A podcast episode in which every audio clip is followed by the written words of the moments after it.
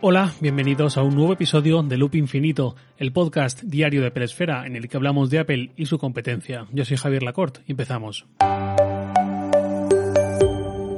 Es muy posible que muchos de vosotros en algún momento os hayáis planteado si hay alguna conducta recomendable a nivel de carga de nuestro iPhone. Hace no muchos años teníamos un cargador y poco más, y toda la duda que podíamos tener era si cargábamos el iPhone con el cargador del iPad más potente, si en ese caso podía ser malo para la batería o algo así, pero poco más debate había. Ahora tenemos carga estándar, por decirlo así, carga rápida si usamos el cargador apropiado y carga inalámbrica. Además, los datos dicen que los móviles nos duran más que hace unos años, cuando quizás el entusiasmo nos hacía cambiar de móvil más a menudo, pero ahora, por varios motivos, tardamos más en renovarlo.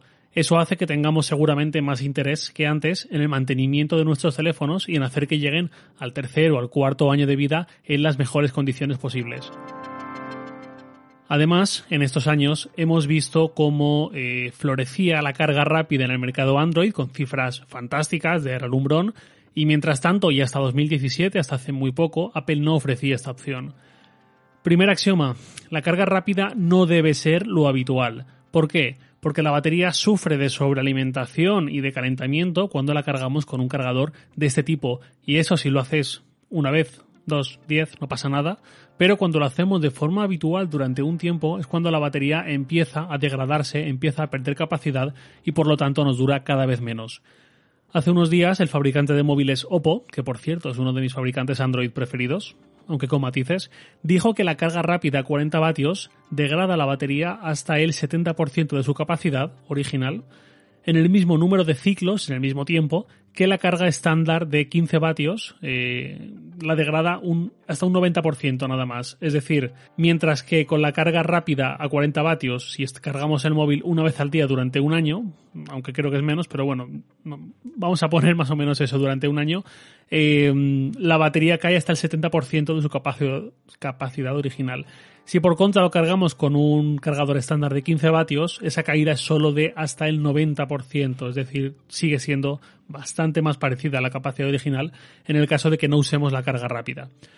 El mercado de móviles Android tiene muchas cosas buenas, pero una de las cosas malas es que hay una gran competencia a nivel de marketing centrada en números, en cifras, en la carrera de especificaciones, que lleva a situaciones como esta, en la que se acaba perdiendo un poco el norte, a mi juicio, y se acaba buscando ofrecer cifras lo más espectaculares posibles, lo más rimbombantes, que acaban siendo a costa de algo como esto, esta degradación tan grande que te va a permitir tener un móvil cargado súper rápido en todo momento, eh, y de hecho he llegado a ver cifras que son una barbaridad. Hace unos días veía a mi compañera Amparo Babiloni, directora de Sataka Móvil, hablaba de una carga rápida que conseguía un 77% de carga en 20 minutos. Esto es fenomenal, pero sostenido en el tiempo ya no lo es tanto por lo que decía, degrada la batería a lo bruto. Claro, si eres alguien que cambie de móvil cada seis meses, pues seguramente esto te da igual, porque para cuando aparezcan las consecuencias de esa carga rápida continuada, tú ya te habrás cambiado de móvil. Pero lo normal, lo habitual, lo que hace la mayoría de la gente no es esto, sino es precisamente que cada vez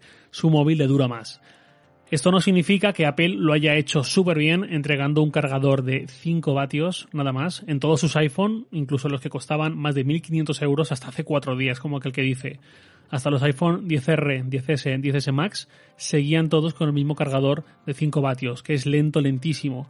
Claro, degrada la batería muy, muy, muy poco, pero a costa de una carga excesivamente lenta. Los iPhone 11 Pro y 11 Pro Max ya traen por fin un cargador de 18 vatios, que me parece una buena elección para dar el salto en cuanto a equilibrio entre una velocidad de carga estándar mayor que con 5 vatios, que era muy baja, e impacto Mm, controlado hacia la batería, que no se la merienda en tres meses con una intensidad excesiva. No es Apple la única que presumo que ha tomado una decisión así, con esta motivación de salvaguardar la salud de la batería en lo posible con una potencia controlada y que permita cierta comodidad. Samsung, por ejemplo, que es experta en baterías, que fijaos si podría entrar Samsung a lo bruto en ese sentido, eh, pero el cargador que incluye sus S20, su gran gama alta, es de 25 vatios, que es una potencia que permite una carga muy rápida, pero que aún está muy lejos de los 40 vatios de Oppo y compañía, o incluso alguno más, hasta 65 vatios, estamos viendo. Hay compañías que están intentando buscar equilibrios, como OnePlus, con la carga por celdas y demás, pero bueno, de momento, por lo general, estamos en este punto. En el caso de Apple, luego está su cargador rápido, que ni siquiera se vende de forma conjunta, mm, cable y cargador todo en uno, sino que si no tienes eh, un cable USB-C a Lightning, como los que sí que traen los últimos iPhone de gama alta, eh, has de comprar incluso el cable por un lado, el cargador de pared por otro. Esto para la gente que tiene, por ejemplo, pues un 10S, un 10, un 8 Plus, es decir, los teléfonos de, Apple, los iPhone, que sí que son compatibles con con carga rápida, perdón, pero que no tienen el cable USB-C a Lightning en la caja. Y por otro lado, el adaptador de corriente a USB-C. Yo recuerdo comprarlo a principios de 2018, creo que fue algo así, y me costó, atención, 88 eurazos. Bueno, resumen de todo esto. El cargador rápido para las ocasiones especiales está bien, pero es mejor no acostumbrarse demasiado a él. Esto siempre y cuando mm, quieras que la batería de tu iPhone te dure lo máximo posible en buen estado y no te veas con un 80% en un año. En mi caso, lo que suelo hacer, yo, con mi iPhone, el cargador rápido está en mi despacho, pero desconectado, donde tengo los cables y demás, ahí está apartado, y solo lo uso cuando realmente estoy en situación de tengo poca batería y poco tiempo para conseguir mucha batería porque voy a estar fuera de casa muchas horas.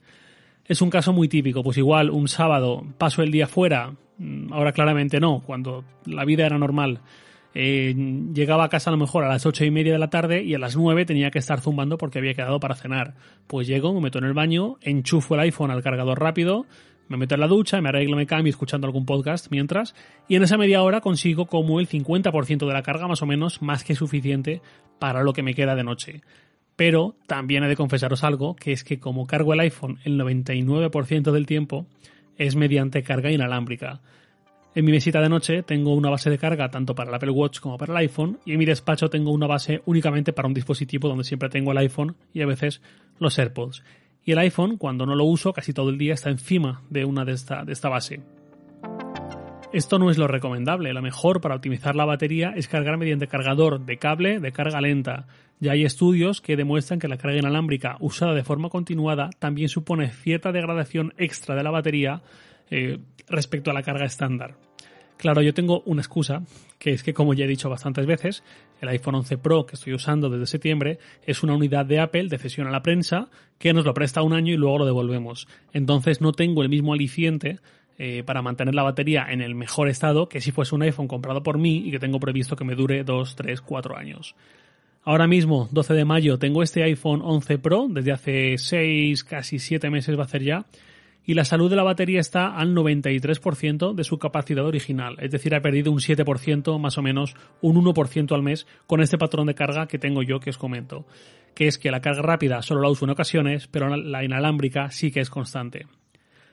En general, con las baterías hay otro axioma, que es que lo ideal es que siempre se muevan en la horquilla de entre el 20 y el 80%. Esto, por ejemplo, lo vemos mucho con los coches eléctricos. Seguramente muchos estáis pensando en los supercargadores de Tesla y en general que están programados para siempre que puedan moverse en ese rango, dejar al coche siempre en ese intervalo. Y solo llegar al 100% cuando su dueño lo indique porque va a necesitar toda la autonomía posible. Esto para los móviles más de lo mismo. De hecho, la problemática es tenerlos constantemente al 100%, es decir, tenerlos cargados al 100% y que el cargador siga enchufado ahí durante horas.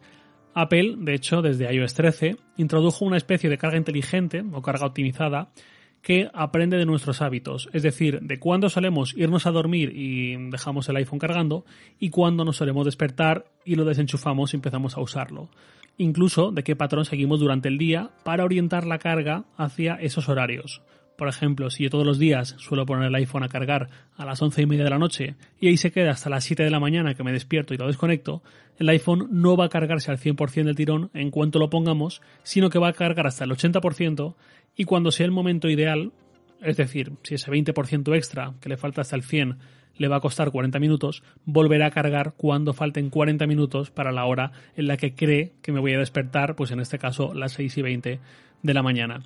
Esto, de hecho, si no lo tenéis activado, os recomiendo ir a activarlo, o si no lo tenéis claro, pues os recomiendo que vayáis a ver si está activado y si no, que lo hagáis, ya digo.